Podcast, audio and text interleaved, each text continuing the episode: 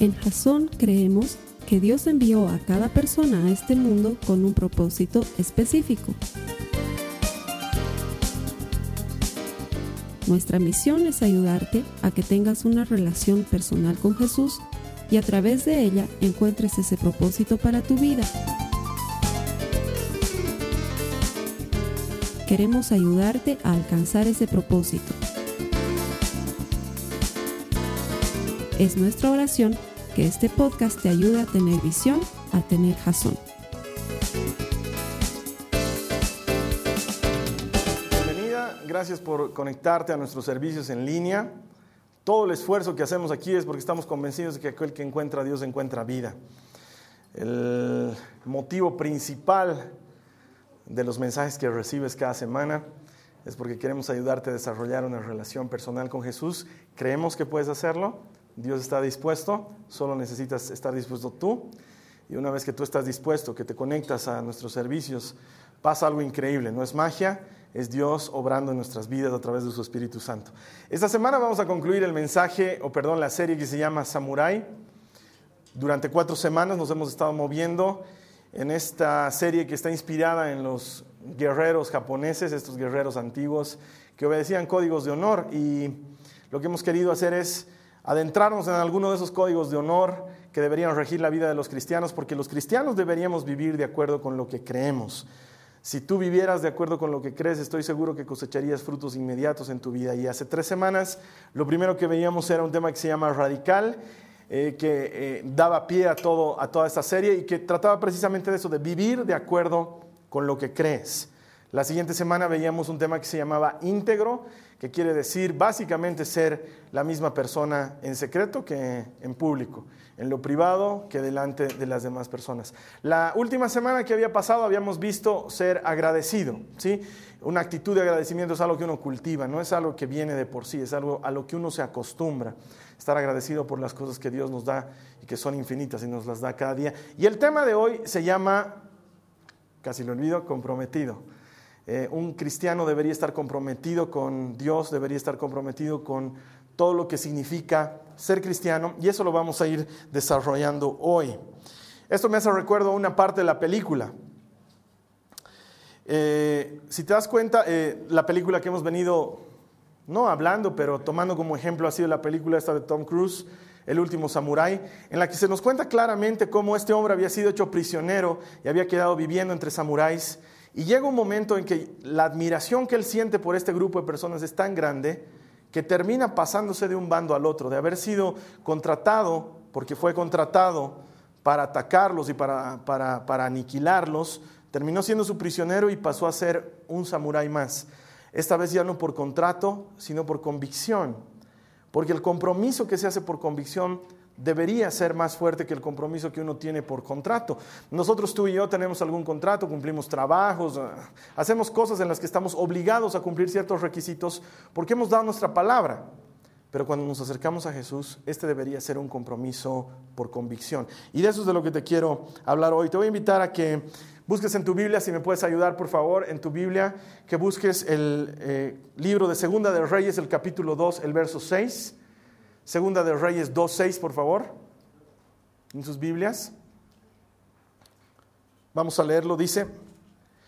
Entonces Elías le dijo a Eliseo, quédate aquí, porque el Señor me dijo que fuera al río Jordán, pero una vez más Eliseo le respondió, tan cierto como el Señor vive y que tú vives, nunca te dejaré. Así que siguieron juntos. ¿Por qué tomado este pasaje para empezar? Porque me encanta la relación que había entre Elías y su fiel aprendiz Eliseo. Eliseo se había enterado que el profeta Elías iba a ser arrebatado al cielo. Elías es uno de esos que no ha muerto, que se ha ido al cielo en cuerpo y alma, uno de los pocos que se han ido en cuerpo y alma. Bíblicamente hablando, solamente él y Enoch. Todos los demás, sí, pero él y Enoch se fueron en cuerpo y alma. Y dice que Eliseo se enteró que su maestro iba a ser arrebatado y entonces ese día dijo, esta vez sí que no me muevo de su lado porque o, me voy con él o me deja algo, pero no pienso abandonarlo. Entonces todo el rato Elías trataba de afuerearlo a Eliseo, ¿sí? De que se le despegue. Entonces agarraba y le decía, eh, Eliseo, ¿cómo haríamos? ¿Puedes ir a comprar pan un ratito? Y Eliseo le decía, vive el Señor y vives tú, que no voy a comprar pan, nos vamos a morir de hambre hoy día, pero yo no me separo de tu lado. Ok, vamos a comprar pan juntos, decía Elías. Entonces iban, compraban el pan. Y luego más un rato estaban comiendo el pan y le decía, bueno, Eliseo, mientras tú estás disfrutando nuestro delicioso desayuno, yo un ratito necesito ir al baño. Entonces Eliseo le decía a Elías, ¿sabes qué? Como que el Señor está vivo y que tú estás vivo ahorita, que me voy a parar a la puerta del baño, pero no te dejo huir, porque yo hoy día de ti no me despego. De hecho, dice que había gente que le decía a Eliseo, ¿sabías que hoy el Señor se va a llevar a tu profeta, a tu maestro? Y él les decía, sí, no digan, no hagan puya. Él cree que yo no sé. Pero yo hoy día no me despego de él. Me encanta porque este hombre estaba realmente comprometido con Elías y con su causa.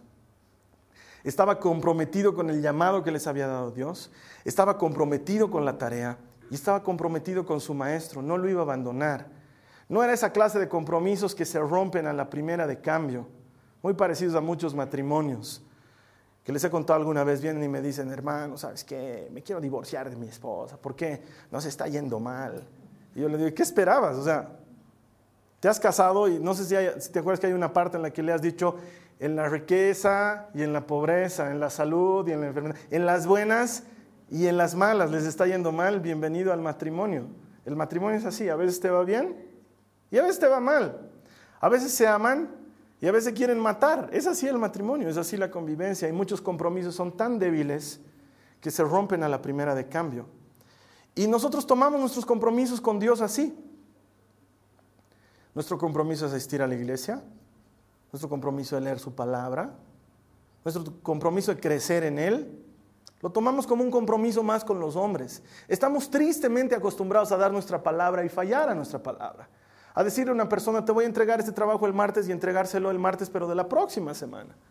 A decirle a una persona, nos vamos a ver a las tres y media y vernos a las cinco y media. A reclamar y decir que odiamos la impuntualidad y ser los primeros impuntuales. Nuestros compromisos los tomamos a la ligera. Tomamos un servicio, no nos gusta, lo dejamos, total. Que se haga cargo el que se hizo cargo, porque yo solamente me sumé al compromiso, pero no me subí al compromiso. Y somos así. Y cuando no puedes, dejas de hacerlo. Y que los demás te entiendan. Y nos transformamos en más de lo que hay allá afuera. Y no nos distinguimos por ser gente de honor, de palabra. Tengo un sueño y se los voy contando a mis hijas hace mucho tiempo y a mis amigos hace mucho tiempo y a mi familia hace mucho tiempo. Y quiero que un día mi palabra valga más que mi dinero. Que cuando la gente escuche que el Carlos Alberto ha dicho algo, digan, si él ha dicho, lo va a cumplir porque es un hombre de compromiso. Porque lo que dice, lo hace. Y es un trabajo difícil, pero estoy invirtiendo en Él cada día, en no fallar a mi palabra, en no fallar a mis promesas, en no fallar a mis compromisos, en apegarme lo más que puedo a mis compromisos. Porque creo que hay que marcar la diferencia en eso. Creo que cualquiera te puede decir, mañana te llamo, y no hacerlo. Y yo no quiero ser ese tipo de persona. Ya me ha pasado alguna que otra vez, que me estaba quejando el otro día a mis hermanos, les digo, si, tuviera que, si, la gente tuviera que pagarme extra por las veces que me dejan plantado cuando me piden consejería, a esas alturas ganaría sueldo doble, digamos, ¿no? Porque no les cuento las veces que me dejan plantado. Carlos Alberto, ¿podemos charlar el martes? Ok, estoy ahí. No viene, no llama, no se aparece. Me voy pues. Después yo todavía llamo, hermano, ¿qué ha pasado? Ah, hermano, teníamos reunión hoy día, ¿no ve? Vas a disculpar. No te preocupes, pero creo que el que tenía problemas eres tú, no yo. Yo, yo no estaba buscando consejería, es increíble, pero la gente no tiene compromiso. No lo tiene. No lo tienen con su jefe, no lo tienen con sus compañeros de trabajo, no tenemos compromiso. Y yo quiero invitarte hoy a que redescubramos la esencia de ser un guerrero de honor, un guerrero de compromiso. ¿Sí? ¿Quieres acompañarme? Creo que hay tres compromisos esenciales que deberíamos tener. El primero es con Dios. La mayoría de nosotros le entregamos nuestra vida a Jesús y no sabemos lo que significa haberle entregado nuestra vida a Jesús, porque más un ratito se la quitamos otra vez. Es más, jugamos con Dios a te doy mi vida, te quito mi vida. Te doy mi vida cuando estoy triste, tengo problemas, Señor. Y cuando estoy bien, entonces devuélveme mi vida. Y me voy a vivir la vida de Ricky Martin. ¿Saben cuál es esa, no? Eh? Living la vida loca, ¿no? Eh? Entonces luego me va mal, living la vida loca, entonces vuelvo a Jesús. Y no entendemos que deberíamos tener un compromiso con Él. Me hace recuerdo a un chiste que dice que al final de la reunión el pastor se salió ahí al lobby de la iglesia, en las iglesias que tienen lobby, ¿ya? Salió ahí al lobby de la iglesia a dar la mano a las personas que salen de la iglesia, a los pastores que tienen oportunidad de salir a dar mano a los que salen de la iglesia. Y dice que lo que estaba saludando ahí a la gente, tic, lo ficha ahí a un hermano que solamente lo veía en Año Nuevo, en Navidad, en Pascua, así rara vez. Entonces el pastor se mueve entre la gente y llega hasta el hermano y le dice, hermano querido, qué gusto verte, Dios te bendiga. El otro pastor, ¿cómo está? Gusto de verte. Y le dice, así metafórica y poéticamente hablando, le dice, hermano, me encantaría que te enlistes en las filas del ejército del Señor. Y el hermano lo mira al pastor medio confundido y le dice, perdón pastor, pero yo ya estoy en las filas del ejército del Señor. Y el pastor le dice, ¿y entonces cómo es que solamente te veo en Navidad, en Pascua, en Año Nuevo? Y el otro le dice, es que estoy en el servicio secreto. Es buen chiste, deberían haberse reído un poquito más. Muchos de nosotros estamos en el servicio secreto, ¿no? Estamos en las filas del ejército del Señor, pero nos hacemos ver solamente de vez en cuando, porque probablemente no hemos entendido el compromiso que significa entregarle tu vida a Dios. Acompáñame al libro de Josué, eso está en el Antiguo Testamento. En el capítulo 24, Josué 24. Ah, si me dieran una moneda por cada vez que las personas en la semana me dicen, el domingo nos vemos y no vienen. Les juro que serían millonarios. Es más, me encuentro con personas que no vienen hace tiempo a la iglesia. Y lo primero que me dicen, Carlos Alberto, no he podido ir a la iglesia. Y yo ni les estoy preguntando. Es su conciencia nomás. Solitos me ven con cara de asistencia. Yo ni les estoy preguntando. Es más, ya los he dado por desaparecidos porque se han ido a otra iglesia o no sé, ya no quieren venir. Y ellos solitos, hermano, este domingo voy a ir. Y les digo, no necesitas decirme. Ven y ya. Porque dices algo y luego no lo haces y quedas peor. Miren lo que dice Josué. Y si no les parece bien servir al Señor, capítulo 24, verso 15. Y si no les parece bien servir al Señor, escojan hoy a quién han de servir. Si a los dioses que sirvieron sus padres, que estaban al otro lado del río, o a los dioses de los amorreos en cuya tierra habitan, pero yo y mi casa serviremos al Señor. Seguir a Dios es un compromiso permanente. Y sin embargo, en el contexto lo que estaba pasando es que ya había terminado de cumplirse todas las promesas que Dios le había hecho a su pueblo antes de sacarlos de Egipto. ¿Sí? Les había prometido que les iba a entregar una buena tierra y que iban a llegar con vida y que iban a triunfar sobre sus enemigos y que no iban a pasar hambre y que sus vestidos no iban a envejecer. Todo eso ya se había cumplido. De hecho, versículos antes dice, ni una sola de las buenas promesas del Señor dejó de cumplirse.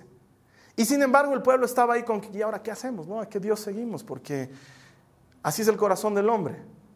Y Josué se para delante de ellos y les dice, no sé ustedes, pueden elegir ahorita, pero yo he hecho un compromiso con el Señor. Y mi casa y yo le vamos a servir. Yo me imagino que estaban ahí los hijos de Josué diciendo, pucha, ¿no? O sea, ahora vamos a tener que servir al Señor. Es tarea tuya que los de tu casa sigan al Señor tu Dios. Es un compromiso tuyo. Y uno dice, ay hermano, ¿cómo hago? Mis hijos, mi esposa. Es un compromiso tuyo. Es algo en lo que tú tienes que trabajar. Vuelvo al mismo tema. Es como el compromiso matrimonial. Es algo que no se rompe. No puedes agarrar y decir, sigo al Señor mientras está la cosa difícil. Me voy del Señor cuando la cosa está fácil. O al revés, porque es una cosa que no entiendes, es una cosa de locos. Peor te está yendo en la vida, más te separas del Señor. Es que no tengo tiempo, hermano, me está yendo mal en la vida. ¿Y quién esperas que solucione tu vida si tú no estás pudiendo? El compromiso con el Señor debería ser algo permanente. Debería ser algo que sigas todos los días de tu vida. Es el único al que no le podemos engañar. Es el único al que no le podemos mentir. Puedes hacerte al loco con la demás gente. Puedes inventarles cuentos a la demás gente. A mí me puedes decir, hermano, vas a disculpar, no he estado viniendo a la iglesia porque no sabes lo que me ha pasado. ¿Y sabes qué? Te creo. Te creo. Hemos creado Jasón bajo ese principio, que la gente venga cuando quiera, que la gente venga cuando pueda. Entonces, para mí es tan válido, va a sonar loquísimo lo que te voy a decir, pero para mí es tan válido que no vengas a Jasón porque te enfermaste, como que no vengas a Jasón por ver la Fórmula 1. En serio, porque tú eliges. Prefiero tenerte sentado en tu computadora porque quisiste a porque alguien te obligó. Prefiero tenerte sentado en la silla del domingo porque has querido venir a porque alguien te obligó.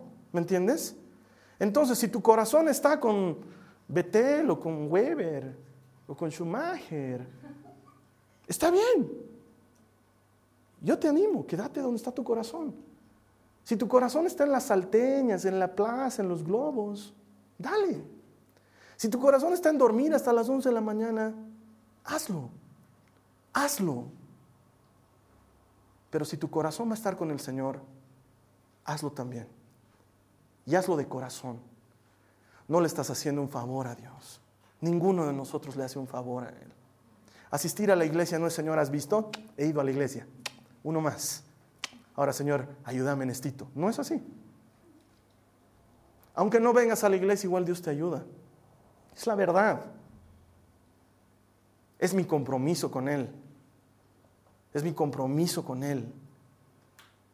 Es decir, cada día, Señor, estoy casado contigo en las buenas y en las malas. Cuando tengo ganas de orar y cuando no tengo ganas de orar. Cuando quiero leer mi Biblia y cuando no quiero leerla. Cuando he tenido problemas en mi casa y no tengo ganas de ir a la iglesia. Y cuando todo sale bien y lo primero que quiero hacer es venir a darte gracias. Es mi compromiso contigo. En las buenas y en las malas al único que no puedo mentir, al único que no puedo engañar. Te voy a seguir todo el tiempo. Te voy a seguir cuando las cosas en la vida vayan como yo espero y te voy a seguir cuando salgan como no esperaba. Y voy a decir Dios es bueno cuando reciba de ti y voy a decir Dios es bueno cuando tú me quites. Porque tu bondad no depende de lo que haces, depende de lo que ya hiciste en la cruz del Calvario. Porque hay una cosa eterna que siempre me pregunto. Veo muchas cosas en Facebook, la gente ora en público en Facebook muy seguido y ponen, Señor, salió el trabajo que me esperaba, gracias, eres bueno. Y no tengo nada en contra de eso. Me encanta la gratitud, es una actitud que debemos cultivar, lo hemos visto la semana pasada, pero luego me pregunto, ¿y si el trabajo no hubiera salido, Dios seguiría siendo bueno? Dios es bueno cuando tu papá se sanó y es malo cuando se murió. ¿Cuándo es malo Dios? Dios es bueno cuando te salen las cosas como esperas y es malo cuando no. O Dios es bueno siempre. ¿Cuál es tu compromiso con Él? Y esto no es automentirme y decir, tratar de justificarlo a Dios, porque igual siempre le digo lo mismo a la gente, vienen con preguntas que no puedo responder. Hermano, ¿por qué pasó esto? ¿Por qué mi mujer se fue? ¿Por qué mi hijo murió? No tengo respuestas para esas cosas y les digo siempre lo mismo. Mira, lo que te voy a decir a continuación no es por defenderlo a Dios, porque creo que Dios está lo suficientemente grandecito para defenderse a sí mismo. Pero creo que Dios es bueno siempre. Creo que hay algo mejor detrás de todo esto. Creo que ahorita no vemos el cuadro completo. Pero no le voy a dejar porque las cosas no salieron como yo esperaba, sino al contrario, le voy a seguir más porque tengo un compromiso con Él. Eso es ser un cristiano comprometido. No ser un cristiano resultadista, como últimamente veo a algunos de mis hermanos aficionados al fútbol, resultadistas. Cuando su equipo gana, ¡uh! son del equipo, y cuando el equipo pierde, Uno está con Dios en las buenas y en las malas. En las victorias y en las derrotas. Ese es un verdadero compromiso. Ese es ponerse de verdad una camiseta. Estás con Jesús cuando lo están insultando y lo están llevando camino al Calvario y es perdedor, pero también estás con Él cuando multiplica los panes y la gente está gozosa de estar en su presencia. Ese es un verdadero compromiso con Dios.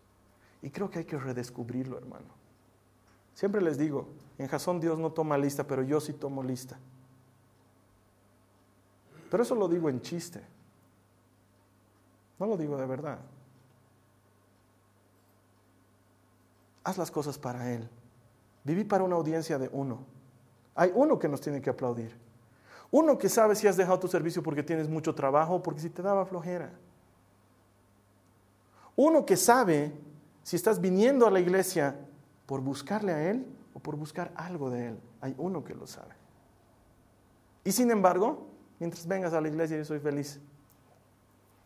Siempre les digo eso a mi equipo de servidores, no me importa por lo que venga la gente. Si vienen por el café, que vengan por el café. Si vienen por las galletas gratis, que vengan por las galletas gratis. Si vienen porque hay una chica linda, pondremos más chicas lindas y que venga más gente. Porque sé que Dios va a hacer algo que yo no puedo hacer. Conquistar tu corazón. Eso no lo puedo hacer yo. Quiero que me entiendan esto. Yo no creo que Jasón está sobre mis espaldas. Me esmero para hacer bien mi trabajo, pero no digo, ah, la gente viene porque yo predico. Sería un tonto pretender algo así. Quiero que vengas porque amas a Dios. Esa debería ser la única razón. Que vengas porque amas a Dios, porque te has enamorado de Él y porque vas a estar con Él en las buenas y en las malas. Eso es compromiso. Hay un segundo compromiso que deberíamos tener, entiendo que deberíamos tener, y es el compromiso con el hermano. Deberías estar comprometido con el que está a tu lado, con el que está detrás o delante de ti, porque es increíble. No somos una iglesia de 600, pero muchos no nos conocemos. No nos conocemos entre nosotros. No hay un compromiso real entre nosotros. Esto me hace recuerdo esa historia que vaga por el internet ahí por todas partes y que quizás la has leído, te ha llegado tu correo electrónico. Cuenta la historia de un soldado que estaba en la guerra y cuando llega a su regimiento, a su pelotón, el comandante del pelotón le dice, ¿dónde está el compañero que estaba contigo? Y él le dice, no tengo idea, pensé que ya había retornado. No, no ha retornado. Es probable que le haya llegado una bomba, un balazo y esté muerto. Y él le dice, eh, mi comandante, solicito permiso para ir a buscar a mi compañero. Y el comandante le dice, permiso denegado, soldado. No voy a perder un hombre más. Es muy probable que tu compañero esté muerto. A estas alturas ya debería haber regresado. Es muy probable que tu compañero esté muerto. Y le dice, mi comandante, vuelvo a solicitar permiso para ir a buscar a mi compañero. Y le dice, no estás entendiendo, hombre, permiso denegado. Y él le dice, permiso para desobedecer la orden, mi comandante. Eres estúpido, ¿no entiendes? No vas a ir. Y caso cerrado, no quiero hablar más del tema. Entonces este soldado se escabulle y va a buscar a su amigo. Va y se lo ve regresando con un muerto en las espaldas. Y el comandante sale furioso y le dice, eres un hombre estúpido que has ido a buscar un muerto cuando te dije que no tenías que hacerlo. El peligro era que tú también mueras. Y le dice, disculpe mi comandante, pero cuando encontré a mi compañero estaba vivo. Y las últimas palabras que me dijo fueron, sabía que ibas a venir a buscarme. Es la clase de compromiso que necesitamos tener a nivel horizontal. Porque no solamente hay un compromiso con Dios, también hay un compromiso con el hermano. Hay un compromiso con el que está delante y detrás de ti. Hay un compromiso con el que vive en tu casa, con el que llamas tu familia. No podemos decirnos cristianos si decimos que amamos a Dios, pero no amamos a nuestro hermano. No podemos. No, no podemos. No tiene relación. Y te quiero leer un pasaje que me encanta al respecto. Busca en tu Biblia Ruth. El libro de Ruth en el capítulo 1, los versos 16 y 17. Ruth 1, 16 y 17. Para esta lectura estoy utilizando la nueva traducción viviente. Pero Ruth respondió, no me pides que te deje y que regrese a mi pueblo. A donde tú vayas yo iré, donde quiera que tú vayas yo iré, y donde tú vivas yo viviré. Tu pueblo será mi pueblo y tu Dios será mi Dios. Donde tú mueras, allí moriré y allí me enterrarán. Y que Dios me castigue severamente si permito que algo nos separe aparte de la muerte. Me encanta. Y si puedes leerlo en tu casa, es la historia de Noemí y de Ruth. Noemí era la suegra de Ruth. Y Ruth había elegido vivir con su suegra toda la vida, una elección que muy pocas mujeres harían.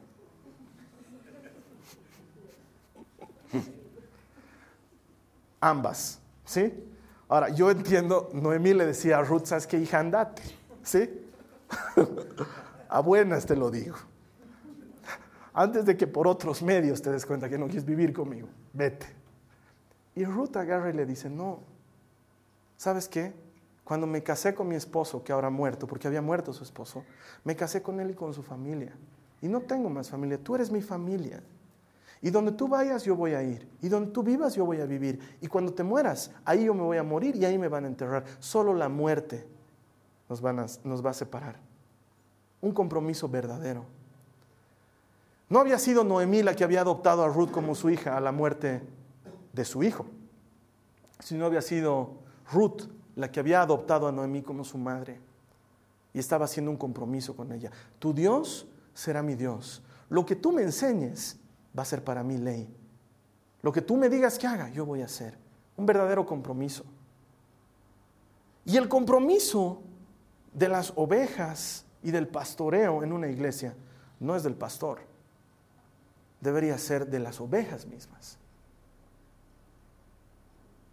No tienen idea lo que pasa en la cabeza de una persona que tiene delante otras personas. 20, 30, 40 nombres diferentes, 40 vidas diferentes. Entonces no me doy cuenta muchas veces que un, hermano ha dejado de venir. Pero tú sí porque te sentabas al lado de él. Tú sí porque charlabas afuera mientras tomaban un café. Yo no me he dado cuenta. ¿Por qué no lo buscas? ¿Por qué no lo llamas? ¿Por qué no te ocupas de él? Este es un llamado, el compromiso con el hermano es un llamado a dejar de ser oveja y transformarte en pastor. Puedes. Dejar la postura de quiéranme, llámenme, cuídenme, pregúntense por mí. He dejado de ir a Jason y nadie me ha buscado. Me. ¿Sí? Hazlo tú. Hazlo tú. No te estoy haciendo una invitación, te estoy haciendo una súplica. Ayúdame con la gente que no viene a la iglesia. Comprométete con ellos. Haz por los demás lo que te gustaría que hagan por ti. Ocúpate de los demás como te gustaría que se ocupen de ti cuando no vienes. Hazlo a tiempo y a destiempo. Donde tú vivas, yo voy a vivir. Y donde tú mueras, yo me voy a morir. Ese es el verdadero compromiso de un hermano. Y ofrecete por orar por sus necesidades. No lo derives solamente a la intercesión. Tienes problemas, pero escribí al 911 Ora tú por esa persona. Es que no sé orar. Aprende a orar con esa persona. Haz algo diferente. Ten amor. Es una decisión. El amor no es un sentimiento. No es algo que dice, ay, esta hermanita linda había sido, me ha caído bien. Harto le voy a amar. No es así. Tú decides. Tú decides. Tú agarras y dices, por alguna razón he caído en esta iglesia. Hay cientos de iglesias. Cientos de iglesias que transmiten su servicio en línea, cientos, y por alguna razón estás aquí hoy. Cientos. En la zona sur de La Paz nomás debemos ser como 80 y. En el camino que te trae a Jasón deben ser como 15. Pero por alguna razón estás aquí. ¿No crees que es para que te ocupes de alguien más? Para que ese alguien más sea importante para ti. Porque hacer sentir importante a la gente no es tarea del pastor es tarea tuya. Es más, quiero leerte un pasaje al respecto. Lucas 5, capítulo 20. Ok, diga Lucas capítulo 5, versículo 20. Lucas 5, 20. Ay, hermano, nos estás dando con látigo. Así es, cuatro semanas de látigo, cuatro semanas de dulce. Ya deberías haberte dado la cuenta de la lógica de Jason. Cuatro semanas te quiero, cuatro semanas te pego. Lucas 5:20. ¿Estamos? La nueva versión internacional dice, al ver la fe de ellos, Jesús dijo, amigo, tus pecados te quedan perdonados. Esto nos cuenta la historia de un paralítico. No tenía cómo ir a ver a Jesús. ¿Por qué? Porque estaba paralítico. ¿Cómo iba a ser? No tenía cómo. Estaba postrado en una camilla y no tenía cómo ir a que Jesús lo sane, pero sí tenía amigos. Sí tenía gente que se ocupaba de él. Y hay de esos en Jasón. Gente que me llama y me dice, el fulano de tal está enfermo, oraremos por él. Va a ir el domingo el, el fulanito, quiero que lo conozcas, ha pasado por un problema grave, se ha divorciado. Hay de esos amigos que dan la vida por el otro, que lo ven al paralítico y saben que no puede ir solo, entonces lo traen Y dice que esos amigos lo pusieron en una camilla y se lo llevaron a ver a Jesús. Y estaban determinados a que Jesús los sane. Entonces llegaron a la reunión y era como hoy, Día de la Madre, no hay campo para entrar a los restaurantes. Entonces ellos se le ingeniaron, ¿no es cierto? Agarraron, se treparon al techo, quitaron las tejas y lo empezaron a descolgar. Y yo me lo imagino ya Jesús predicando, porque dice la Biblia que estaba predicando. ¿Sobre qué estaría predicando? Y de repente, ¡pum!, le golpea una camilla y baja a su lado un enfermo. Y Jesús podía enojarse y decir, a ver un ratito, Pedro, ¿qué pasa con las entradas? ¿Por qué no están manejando bien? Podía, ¿verdad? Podía decir. A ver, Dios, seguridad, sáquense este paralítico. Pero me encanta que Jesús ve la fe de ellos, dice la Biblia. Viendo la fe de ellos, le dice al paralítico, tus pecados están perdonados. Porque ha habido uno que ha creído a nombre tuyo. Increíble. ¿Se dan cuenta de lo que está pasando? No le está diciendo por tu fe. Le está diciendo, por la fe de tus amigos te estoy perdonando. Porque ellos han dicho, mi amigo nunca va a poder llegar a la iglesia, entonces yo lo llevaré a la iglesia. Mi amigo nunca se va a acercar a Cristo, entonces le regalaré una prédica en disco. Mi amigo nunca se va a acercar al Señor, entonces iré a su casa y yo oraré por él. Porque hasta que el ocupado de mi pastor se saque tiempo de su vida, iré yo. Y al ver la fe de ellos, Jesús hizo una obra. El compromiso tiene que ser horizontal, tiene que ser con el otro, estar ahí para el otro, estar dispuesto a dar tu vida por la necesidad del otro. Porque estoy seguro que a ti te gustaría que los demás den su vida por ti. No va a haber uno que diga, no, Carlos, a mí no. Que nadie me quiera. Es más, me estoy yendo. Chao. Todos tenemos necesidad de ser aceptados y amados por otros. El compromiso debería ser en ambos niveles. Jesús dijo, no hay amor más grande. Y se dan cuenta, no, dijo que había más grande, dijo, no hay amor más grande que el dar la vida por los amigos. Y si Jesús lo dijo, debe ser que es más grande que el amor de pareja, que el amor de padre. Debe ser el amor más grande porque si no, no lo hubiera dicho. No hay amor más grande que este, dar tu vida por tus amigos.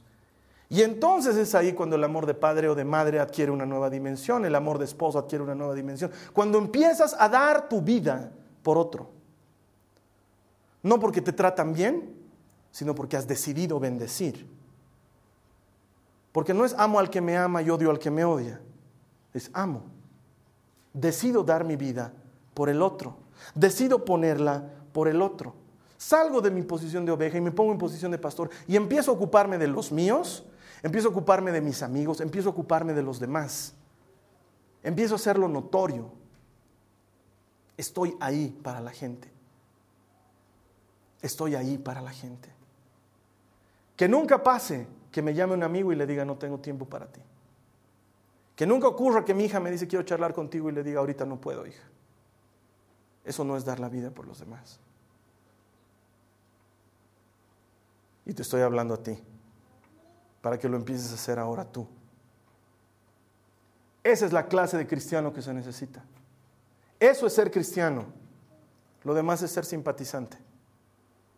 Es que te gusta el cristianismo, pero no eres cristiano. Un cristiano da la vida por sus amigos, cada día, sin pensarlo. Y la última cosa con la que creo que debemos ser comprometidos es con la causa, con la causa de Cristo. Ser cristianos es mucho más que asistir a una iglesia. Es mucho más que venir un domingo. Es tener un propósito.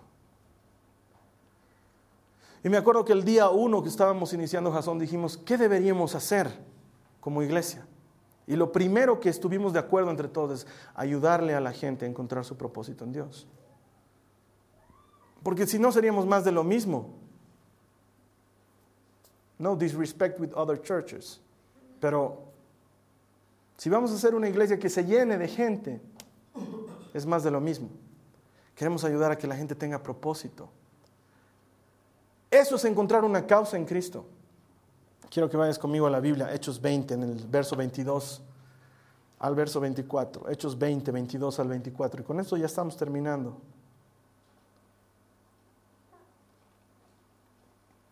Hechos 20, 22 al 24. Está hablando Pablo, se está despidiendo de un grupo de amigos en Éfeso y les dice, ahora estoy obligado por el Espíritu a ir a Jerusalén. No sé lo que me espera allí, solo sé que el Espíritu Santo me dice que en ciudad tras ciudad me esperan cárcel y sufrimiento. Pero mi vida no vale nada para mí a menos que la use para terminar la tarea que me asignó el Señor Jesús. La tarea de contarles a otros la buena noticia acerca de la maravillosa gracia de Dios. Probablemente las palabras más poderosas de toda la Biblia. Este pasaje. De un hombre diciéndoles a sus amigos, ¿saben qué? Me voy porque el Espíritu me está mandando. Y encima me dice que donde vaya me van a golpear y me van a apedrear y me va a ir mal. No me va a ir bien. Y podría quedarme en mi casa, pero estoy comprometido con la causa. Y mi vida no vale nada si no cumplo mi propósito. ¿De qué me sirve estar vivo y predicando cómodo en una iglesia con mis hermanos que me aman si no estoy cumpliendo mi propósito? Dice Pablo. Mi propósito no había sido ser predicador de iglesia, dice Pablo. Mi propósito es llegar hasta el último rincón del mundo, aunque me agarren a patadas en el camino. Entonces mi vida no vale nada si no hago lo que Dios me mandó a hacer. ¿Qué te ha mandado a hacer Dios? ¿Cuál es el propósito que Dios tiene para tu vida? Porque no has venido a ser uno más que nace y muere. No has venido para pasar sin destacar en esta vida. Has venido con un propósito. Y la mayor parte de las personas no invierten un solo día de su vida en encontrar ese propósito. Y viven una vida rutinaria, haciendo lo que hacen todas las demás personas que viven sin propósito, dejando que el viento los tumbe cada vez. Pero el que tiene propósito es como un barco que sabe a qué puerto está yendo. Vive de acuerdo a un plan. Cada cosa que hace es intencional. Eso es estar comprometido con la causa es entender que nada de lo que hagas es importante si no es lo que Dios te mandó a hacer. Un par de semanas atrás, mientras estaba orando con dolor, me tuve que enfrentar una vez más a esa pregunta de Dios.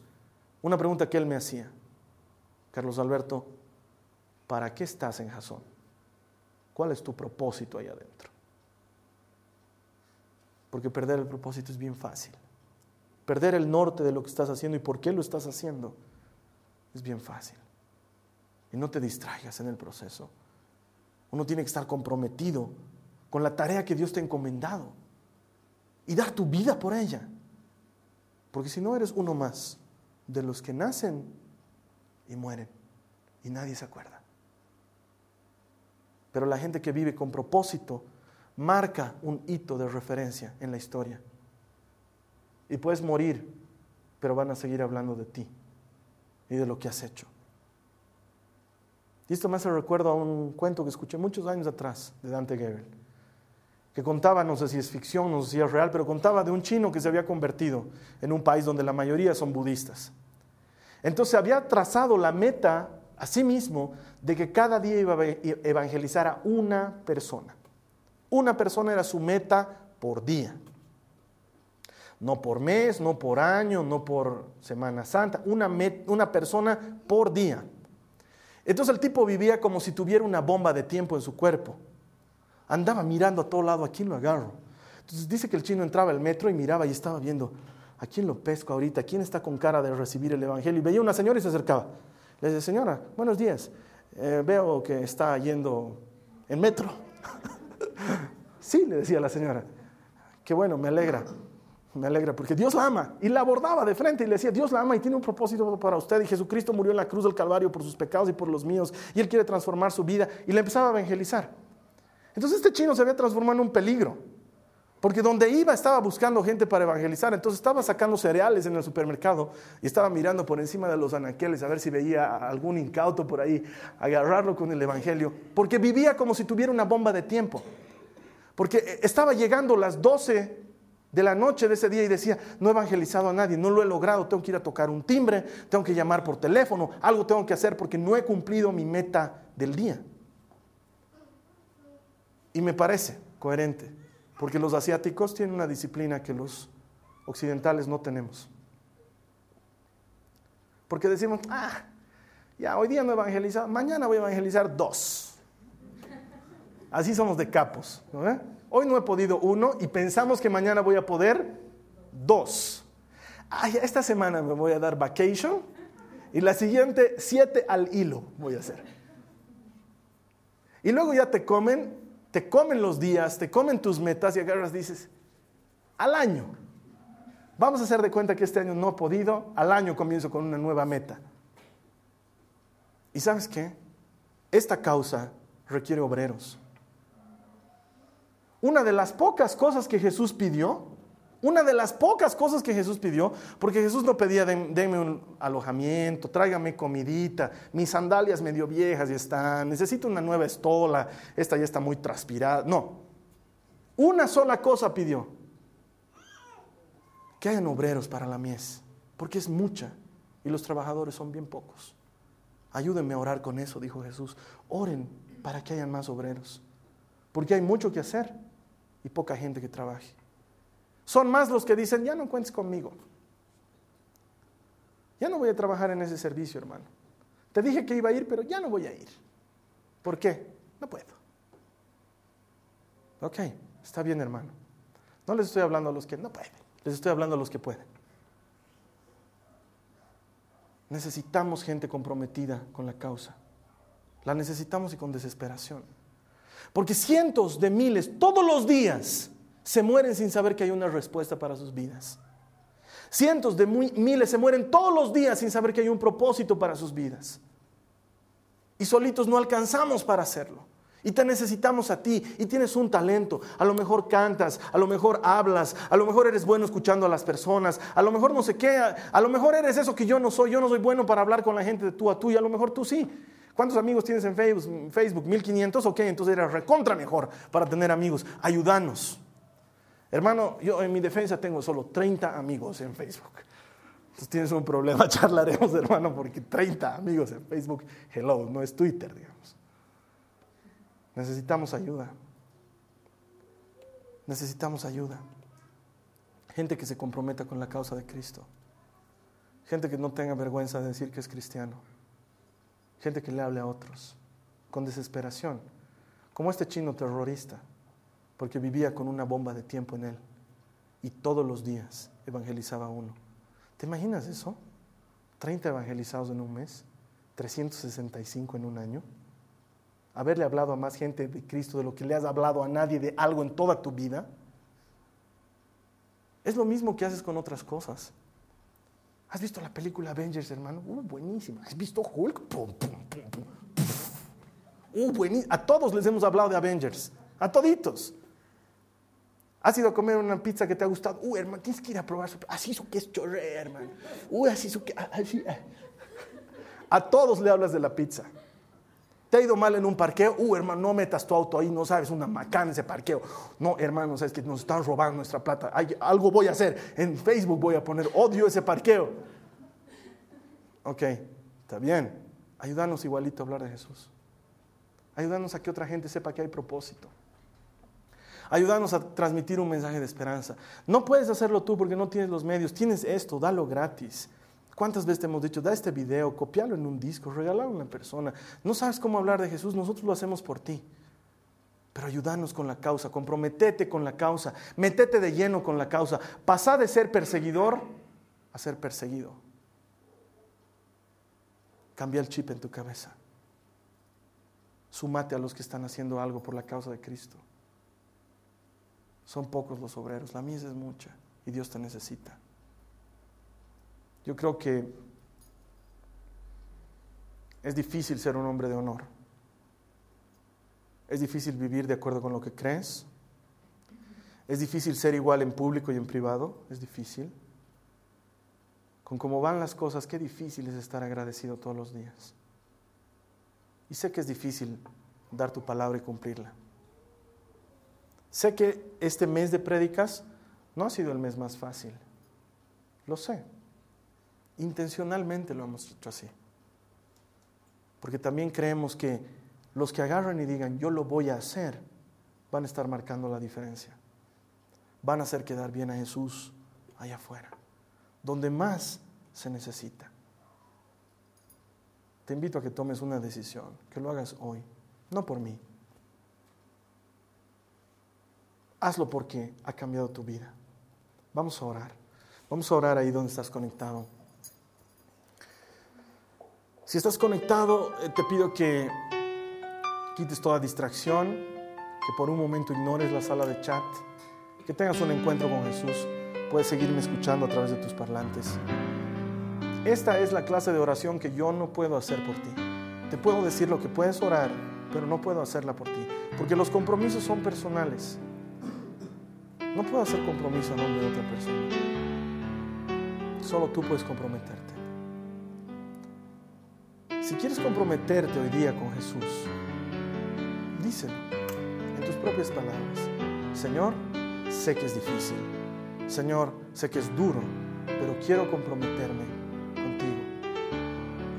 En la época de Jesús hubieron muchos que no fueron capaces de comprometerse y que lo abandonaron, lo dejaron. Dijeron, este Evangelio es muy duro de escuchar, ¿quién no podrá resistir? Y se fueron.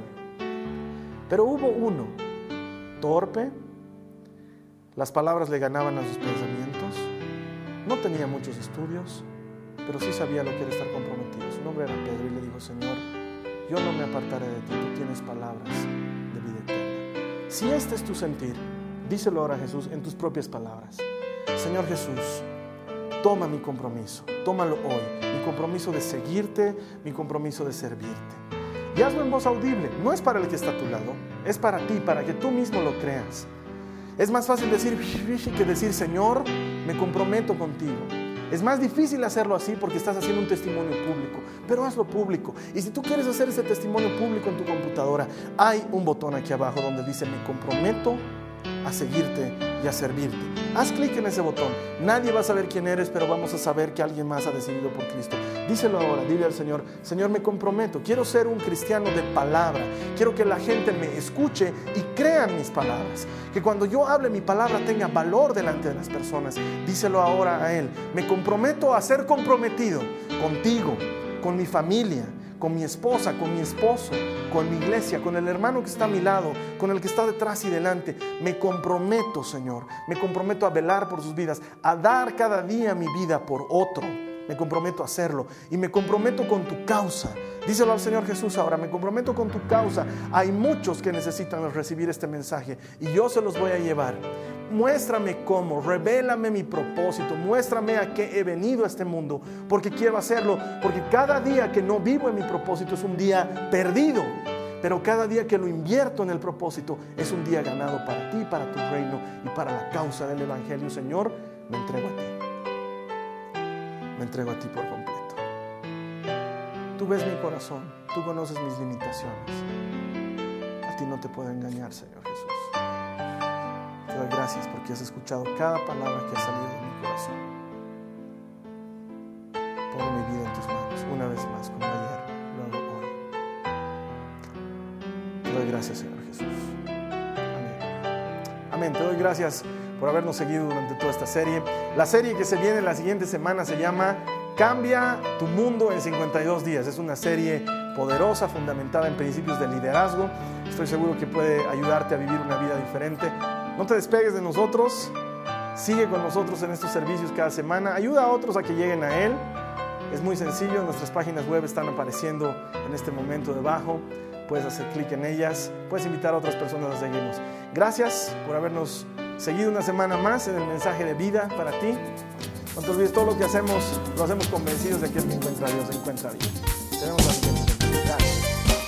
Esta ha sido una producción de Jason Cristianos con Propósito.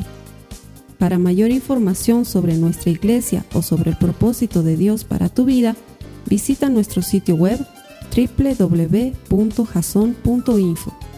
Allí encontrarás muchos recursos para animarte en tu relación con Dios enseñanzas, nuestro blog, prédicas y mucho más.